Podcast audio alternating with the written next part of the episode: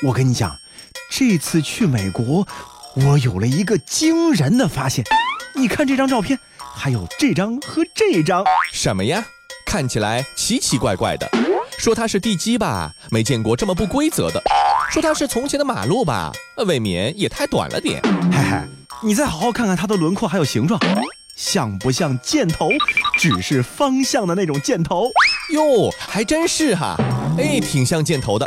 可是这些巨大的大箭头放在如此空旷的荒漠里，到底是为了什么呢？难不成是一种当代艺术？什么艺术？哎，我分析啊，这些箭头吧，应该是用来指明方向的。顺着它们，很有可能可以找到印第安部落埋藏在荒漠深处的宝藏。我要发财了，发财了！你就做梦吧你！这箭头啊，就是最初级的导航系统，用来给飞机指方向用的，还什么印第安宝藏？古墓丽影看多了吧你？环球地理，大家好，我是胖胖。各位好，我是 Tommy。最近有一些神秘而巨大的箭头标志，在美国各地逐渐的被游客陆续发现。那这些标志呢，就引起了徒步旅行者和游客们的关注还有兴趣。到底它们有何寓意，又指向何方呢？一时之间，各路传言是甚嚣尘上。不过呢，人们的想象力显然是太过丰富了。其实这些点缀在灌木丛、位置随机、长约二十一米的巨大箭头，只不过是世界上最早的路基导航系统的残存遗迹，和神秘力量、外星生命、古老传说没有一丝一毫的关系。时间要倒回到一九一一年，随着第一批航班顺利的从加利福尼亚的佩特鲁马飞到了圣塔罗萨，美国航空邮寄业务正式开启。一九二零年，美国邮政服务系统又开启了跨洲际的航空邮件服务。那随着飞行时间越来越长，途中呢就需要更频繁的起降，于是用来帮助飞行员辨别飞行方向、更好完成飞行任务的巨型箭头标志就应运而生了。行走小百科。一九二三年，美国国会批准了建设地标网络的专案。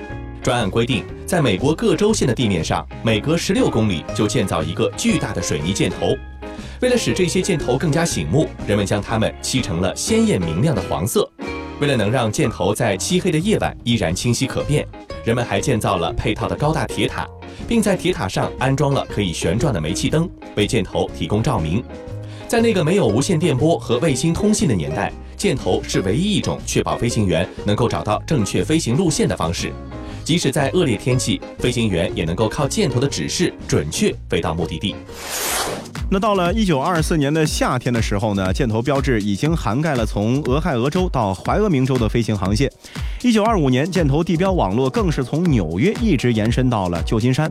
而到一九二九年的时候啊，飞行员已经可以根据箭头标志在美国全境展开长距离的飞行。嗯，但是呢，好景不长啊，随着雷达和无线电波等优势科技的出现，这套启用不久的箭头地标网络系统呢，就快速的衰落了。并在上世纪四十年代被最终淘汰。那时至今日，这些早已经被人遗忘，或者褪去色彩，或者被杂草覆盖的箭头，就进静静地躺在从大西洋到太平洋大约四千二百三十公里的航线沿线上。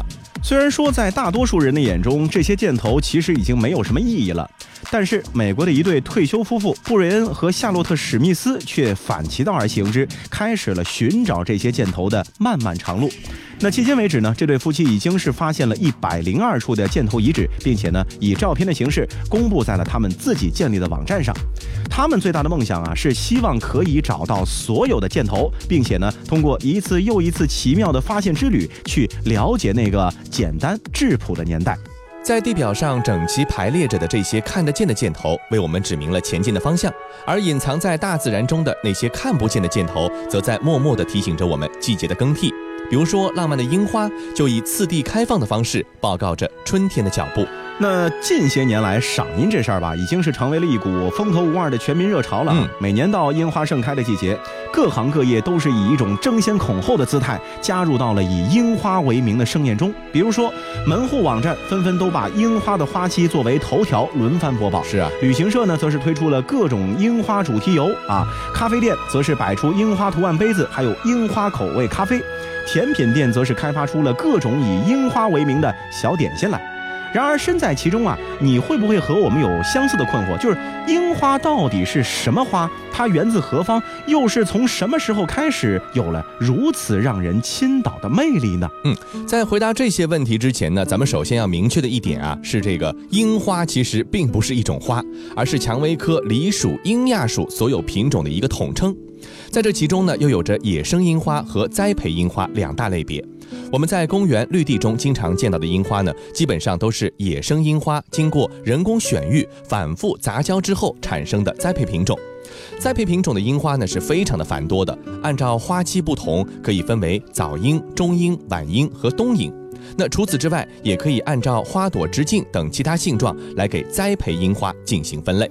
那如果说我们想要解开樱花的身世之谜，就需要先去了解野生樱花的种类还有分布。生物地理学的研究表明啊，现在的一百多种野生樱花的祖先呢，很有可能都是起源于喜马拉雅山脉地区。起源之后呢，它便向北温带其他的地区扩散。那其中的一支经由今天中国的东部到达了朝鲜半岛，并最终到达日本列岛。这个角度看啊，樱花的老祖宗呢，确实是诞生在中国的。不过，因为这些事情都是发生在几百万年前那个连人都还不存在的远古时期，国家的概念远未形成，所以说比较严谨的说法呢，应该是樱花的老祖宗诞生在如今中国境内。不过，并非出自中国人之手。嗯，那么现如今啊，遍布全球的观赏樱花到底是从哪里散播出去的呢？通过先进的分子生物学技术，我们可以有把握的说啊，如今广布世界的观赏樱花，基本上都源自于五个野生樱花品种，它们分别是大岛樱、霞樱、山樱花、大叶早樱和中花樱桃。这其中的前四个品种，在日本本土呢都有野生生长，特别是作为栽培樱花之母的大岛樱，它特产于日本关东地区的伊豆、房总半岛，一直到伊豆诸岛。大岛樱这个名字也是源自于伊豆诸岛的主岛伊豆大岛。其实，在刚刚提到的五个野生樱花品种当中呢，就只有最后一种中花樱桃，很有可能呢是从中国的华南移栽的。然而，中华樱桃在中国呢长期没有得到开发利用，是传入了日本之后才被纳入到了栽培樱花的体系中。那由此就不难看出了，现代栽培樱花的品系呢都带有非常鲜明的日本特色。那从这个层面上来说啊，毫无疑问，现代意义上的观赏樱花是日本人栽培出来的。当然呢，也不可否认的是。中国其实也有着数量繁多的本土野生樱花品种，如果加以开发，完全能够培育出优良的栽培樱花品种来。可是，由于在咱们中国的传统文化之中啊，樱花呢完全没有办法和梅、兰、菊、牡丹、荷花这些一等一的名花呢相提并论。因此，虽然说从南北朝开始，中国就出现了歌咏樱花的诗文，但是在浩如烟海的中国古籍当中，这不过是掀不起任何波澜的沧海一粟罢了。而在日本就不一样了，樱花的地位要崇高的多，它几乎是日本人最爱的花朵，而且是没有之一的那种哦。那说起日本人对于樱花的执念啊，其实最早的时候呢，是出自于对于庄稼丰收的期待。嗯，根据日本民俗学者多田道太郎的研究，日本的赏樱习俗呢，其实和日本古代农耕社会大米的生产是息息相关的。那个时候，日本列岛呢山樱遍布，农户啊往往是根据樱花的花期长短去判断气候条件。后来呢，樱花就逐渐成了庄稼收成的一个风向标。每当樱花盛开之际，日本人呢都会满面期待的赏花。其实呢，主要不是赏花，而是祈祷风调雨顺、五谷丰登。那一直到现在，在日本京都的金宫神宫啊，还有安乐祭的祭祀活动，核心内容就是拜瘟神、镇花祭。嗯，那日本人赏樱的习俗呢，是开始于农事活动，而在其发扬光大的背后，则离不开日本传统文化的融合互生。世界真奇妙。日本人的审美比较有个性，认为悲和美是相通的。比如，相比满月，日本人更爱残月；相比盛开的鲜花，日本人更爱出绽的蓓蕾和散落的花瓣。多愁善感，毫不留情，哀婉凄美残酷，这就是日本所谓的物哀。在日本人的眼中，凡是潜藏令人怜惜的哀愁情绪的事物，都是给美感加分的项目。樱花花期特别短，突然盛开又突然消逝，从开放到凋谢不过七天，美丽短暂又夹杂着死亡气息的樱花，恰恰和日本国民审美情绪产生了高度共鸣，因此备受日本人的喜爱。因为喜爱，所以会去追求。而在长期的追求过程中，樱花文化也是随着日本人的脚步而被散播到了全世界，并逐渐形成了如今产值达到万亿元的巨型蛋糕。吹动着竹林，月光拉长了身影，萤火虫一闪闪，满山飞舞的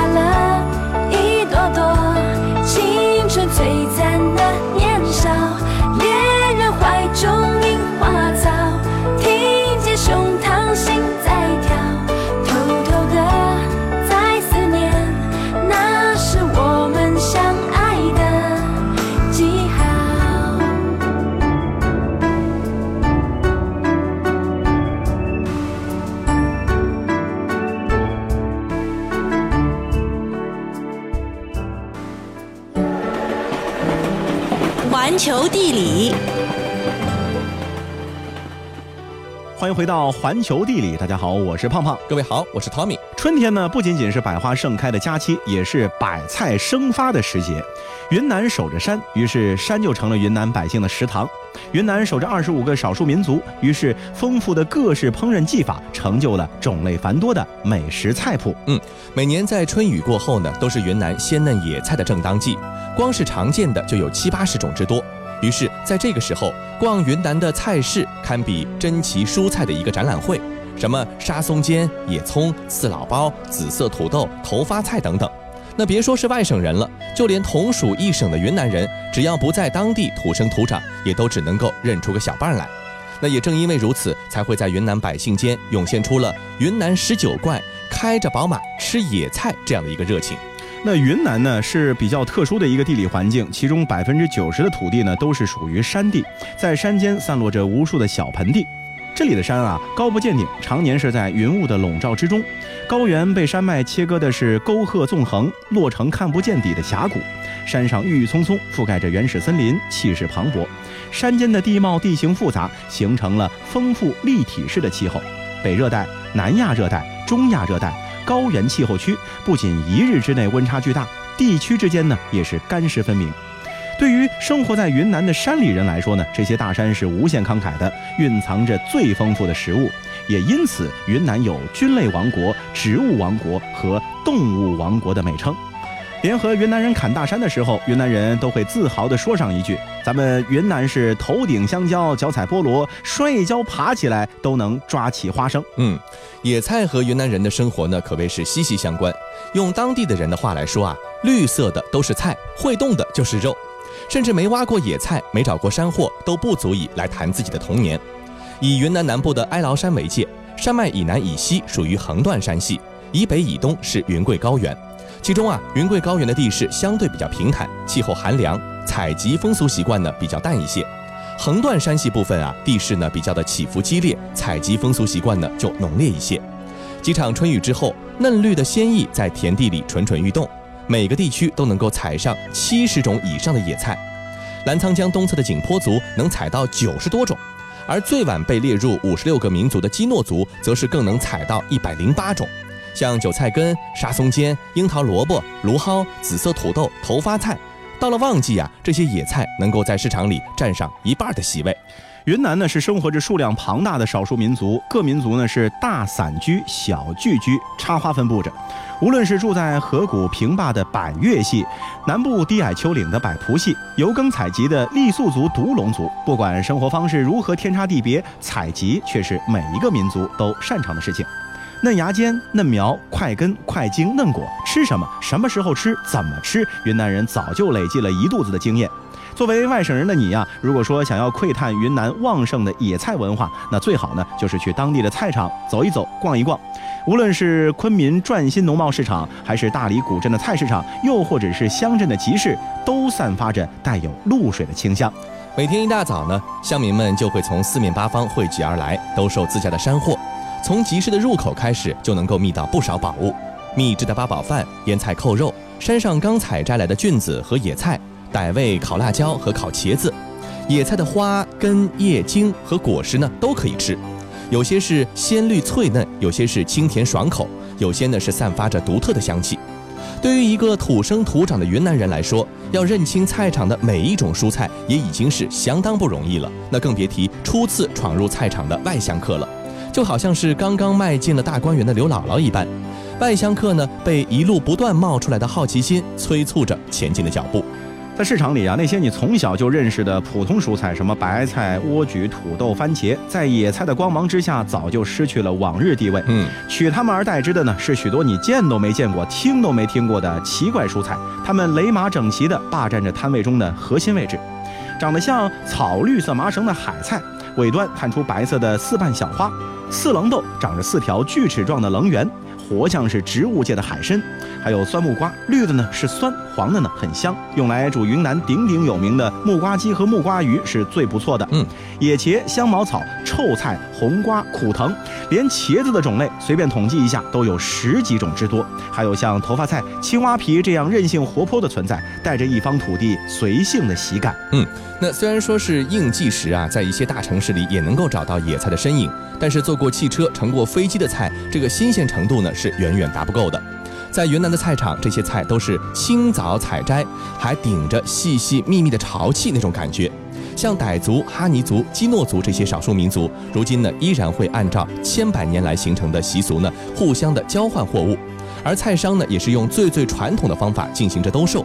论把脉、论堆卖、论代卖，和斤斤计较的大城市相比呀，这里的朴实呢，有的时候会让阅历丰富的你瞬间回忆起久远的少年时光来。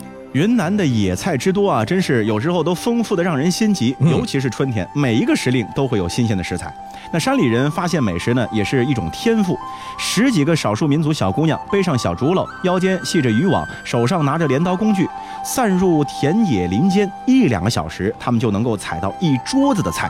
金灿灿的阳光之下，最鲜、最甜、最嫩的应季食物，也让人是油然生出了一种怜惜之情。是啊，在云南的二十五个少数民族，每一族呢都有着古老朴实的做菜方法，不仅融合了汉族的蒸、炸、溜、卤、汆、炖，也是保留了本民族的烤、冲、焐、腌、石烹、隔气、盐焗。那无论是炊具、火工、味型和制法上，都有着独特之处。那么同时呢，面对着带有野性和刺激气味的野菜，处理方法也是完全不一样的。几乎每一个云南人的肚子里呢，其实都有一本家传的食谱。春天发的芽尖啊，比如说火莲菜、沙葱尖、大叶蓉酸尖，大多呢是有点苦和涩的。那所以说要先飞水再漂洗，配上炒火腿、腊肉、油渣豆豉、水腌菜等重口味荤素弹压。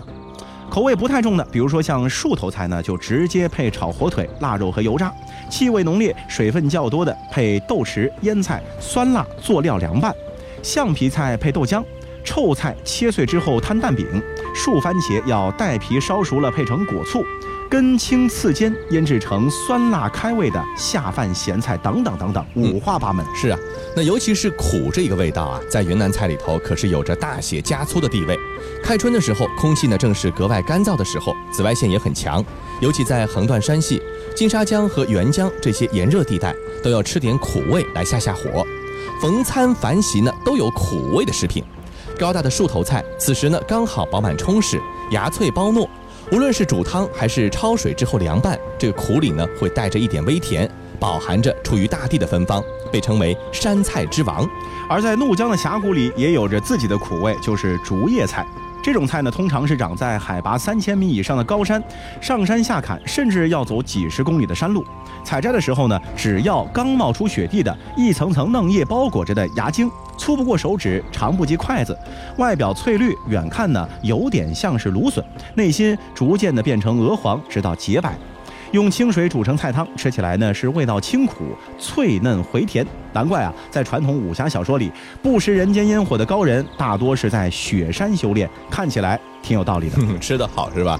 奇特的喀斯特地貌、俊俏的大峡谷、浓艳的红土地，云南丰富多样的各式地貌，不仅使当地的天然环境自带有一种斑斓的野性美，也让那些和野菜有关的活动本能的带着一种高原的敞亮劲儿。藏在小厨房里的手艺呢，是土生土长几十年才能习得的功夫。几十年的老办法呢，是看都不用看，做法呢好像已经烙在了心里，下刀就自然知道如何切，手伸到盐罐辣椒瓶，一捻一抖就知道味道的轻重。一朵花一个菜尖，当把那口蘸肉汁的苦味野菜放上舌尖的时候，你会真正了解专属于云南的原汁原味儿。想讨个做菜的法儿呢，也是完全没有问题的。只要啊，你能够听懂各种口音的教学就可以了。上天呢，造就了云南天堂一样的环境，这里不冷不热，不湿不干，不高不低，不温不火，这种吃喝不愁又得天独厚的环境啊，让云南人都是家乡宝。家乡在云南人的心目中才是最好的。你要是去过玉溪、大理、丽江、版纳，也许就能明白，除了性格中普遍的慢悠悠、不劳累也不算计，云南人好像沉浸在了一种特有的乐在其中的氛围，就像是菜市场上卖你一把菜，还饶上一根葱，送人点种子哪能要钱啊？这里没有古都新城的渊源和环境，却有着未经雕琢的淳朴、有的放矢的粗犷和山地民族特有的热情和诚恳。山啊，像这里的庇护神一样。怒江、澜沧江、金沙江河谷萦绕，田间地头里歌声四起，这就是大碗喝酒、大块吃肉、大声说话的野的生机勃勃的云南。而这些人呢，就是金窝银窝不如住惯的山窝窝的乡亲，一切都带着几抹斑斓的粗犷之色。这些没有标准化的人情味儿，最终会成为一场旅行中最难以磨灭的记忆。好了，以上就是本期节目的全部内容，感谢您的收听，我们下期再见。那如果说各位喜欢《环球地理》这档节目的话呢，也非常的欢迎大家来订阅我们的专辑，和我们及时的取得沟通和联系。我看到满片花儿都开放，隐隐约约有声歌唱，开出它最灿烂笑的模样，要比那日光还要亮。着清澈流水的泉啊，多么美丽的小小村庄。我看到淡淡飘动的云儿，印在花衣上。我唱着妈妈唱着的歌谣，牡丹儿绣在襟边上。我哼着爸爸哼过的曲调，绿绿的草原上牧牛羊，山头银枝的蝶啊，追回那遥远古老时光，传颂着自由勇敢的鸟儿，一直不停唱。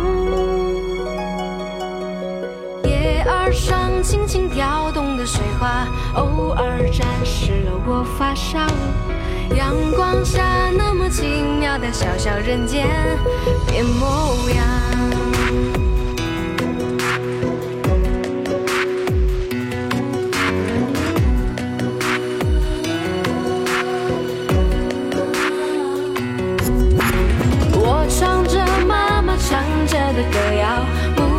绣在襟边上。